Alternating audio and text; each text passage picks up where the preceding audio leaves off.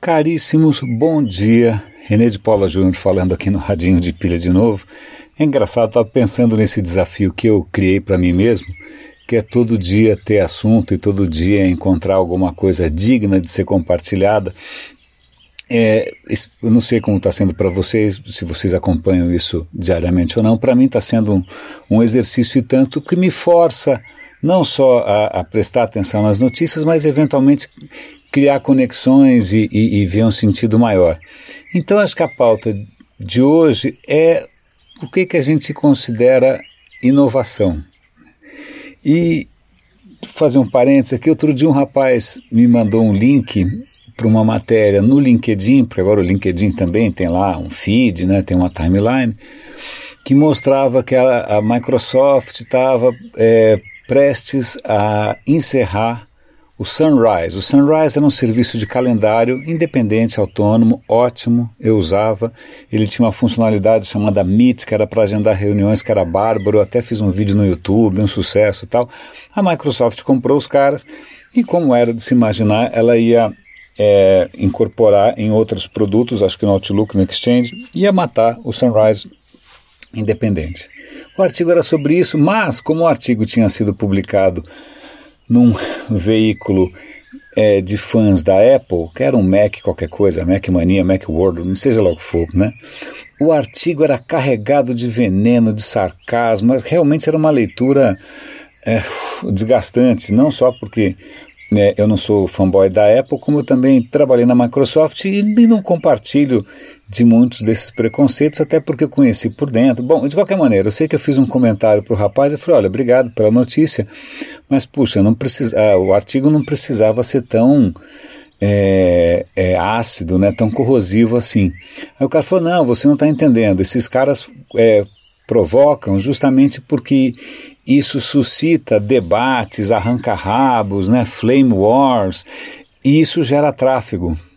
Eu falei, putz, eu nunca tinha pensado nisso. Tem gente que é tão filha da, desculpa, da puta, que cria polêmicas de propósito só para isso gerar tráfego. Bom, pois bem. Então, eu contei essa história porque eu vou tocar num assunto que toda vez que eu toco gera uma polêmica danada, que é a história do Uber.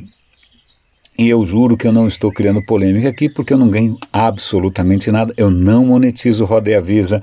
Vocês viram algum anúncio em algum lugar do Roda e Avisa? Do Roda e Avisa, do radinho de pilha? Não. Então, portanto, eu não ganho nada com tráfego. Mas a questão é a seguinte: eu notoriamente, publicamente, né, já é fato conhecido por aí que eu tenho grandes restrições com relação ao Uber, sobre não tanto é mais por razões éticas, e eu sei que é quixotesco, né, é, eu sei pegar no pé de empresa por causa de ética, mas é assim, então eu tenho horror do Facebook, eu tenho horror do Uber, eu tenho até um certo horror da Apple também por questões éticas. E hoje eu li um artigo que eu vou compartilhar aqui com vocês, que era um cara questionando o que o Uber representa, né? Ele estava contando que ele, ele é um cartunista, ou seja, é um tipo de talento que é difícil de substituir, né? O cartunista não dá para você fazer, sei lá, o cartunista ainda é um talento autoral, né? Por enquanto ainda não dá, não tem uma app que resolva isso.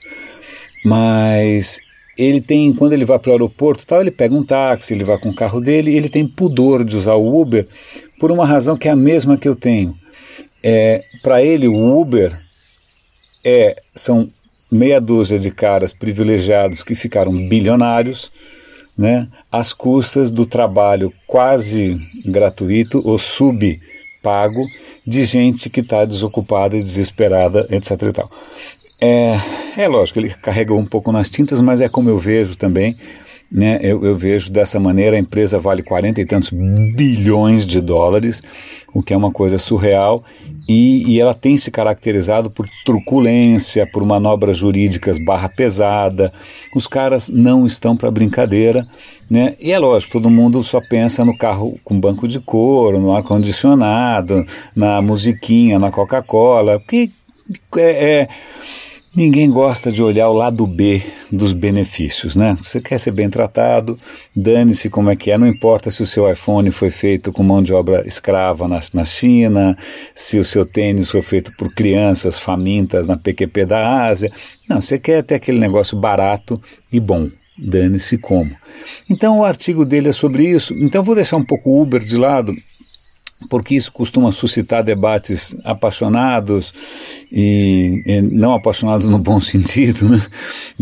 não são apaixonantes, são movidos por né, fúria e ódio, mas é, pensar um pouco no que ele está chamando, em inglês chama gig economy. Gig economy é a economia do bico. Né? Um mundo em que cada vez mais as relações de trabalho estão ficando cada vez mais precárias né, que ao invés de você ter um emprego, de você ter um contrato, de você ter algum tipo de relação mais estável e mais garantida, você vende o seu trabalho, o seu tempo, sem nenhum tipo de garantia de nada. Né? É lógico que vai ter gente falando que isso é a tendência, que isso é o futuro, seja o que for, mas tudo tem um ônus, tudo tem um custo. Né? E, e curiosamente, isso é uma coisa que pode te incomodar ou não, é ver, de novo, meia dúzia de gato pingado né, no Vale do Silício, é, faturando quarenta e tantos bilhões em cima de gente que né, que está ali tentando ganhar um troco e, e o troco é relativamente modesto. Então isso é para colocar em xeque o quanto a gente aplaude o que a gente que é chamado por aí de inovação disruptiva, quando essa inovação disruptiva talvez tenha um lado B que a gente não gosta de ver. Ainda mais porque esses caras costumam ter muito dinheiro e eles pagam assessorias de imprensa, publicitários, veículos, post pago de aba 4 para justamente só mostrar a parte charmosa da história. Então eu tenho uma certa resistência, eu até publiquei agora, não resisti, publiquei um desaforismo dizendo que disrupção é quando dois garotos ficam bilionários fazendo desocupados trabalharem de graça e gerando mais desemprego. Então, é lógico, carreguei um pouco nas tintas, mas isso é só para colocar por que às vezes eu tenho uma certa relutância em aplaudir toda e qualquer disrupção. Então agora vamos pensar numa outra inovação que duvido que alguém tenha visto, não tem glamour nenhum, né, mas que é transformadora.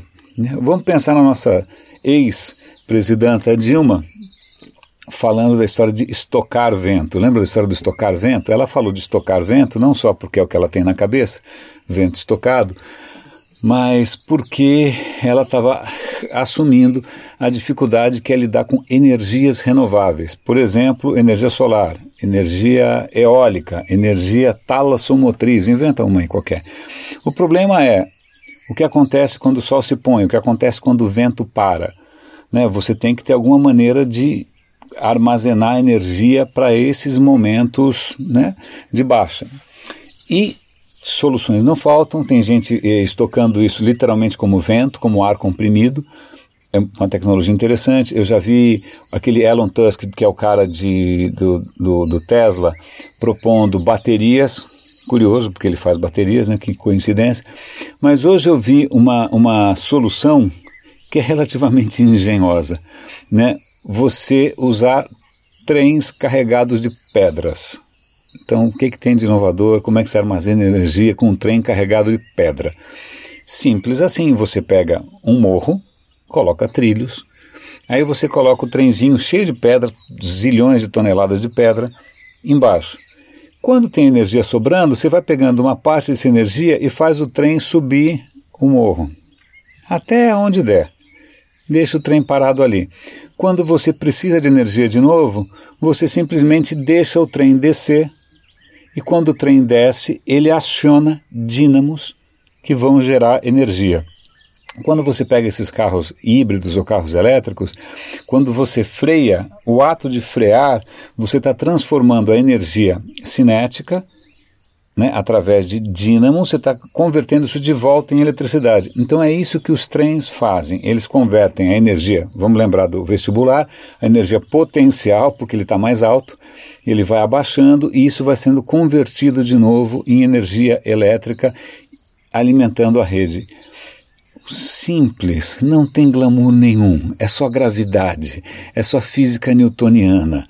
Não é nada glamouroso, não é nada tão disruptivo assim, mas parece uma, uma das soluções até agora mais factíveis né, é, e mais é, menos experimentais que a gente pode imaginar por aí. Eu considero isso uma puta inovação. É uma puta inovação. É, eu acho esse tipo de problema mais importante do que como deixar três ou quatro caras absolutamente zilionários, porque as pessoas estão perdendo os empregos, estão desesperadas para pagar as contas e vão botar o próprio carro na rua para ganhar um troco. Né? Bom, tem gente que vai chamar isso de empreendedorismo. Bom, de qualquer maneira, eu coloquei aqui, dei minha cara para bater. Esses foram as, os comentários do dia. Eu vou dar os links, como sempre, nos comentários aqui do SoundCloud e nas páginas do radinhodepilha.com. É isso. Espero que tenha valido a pena. Um super bom dia para vocês e até amanhã aqui no Radinho de Pilha.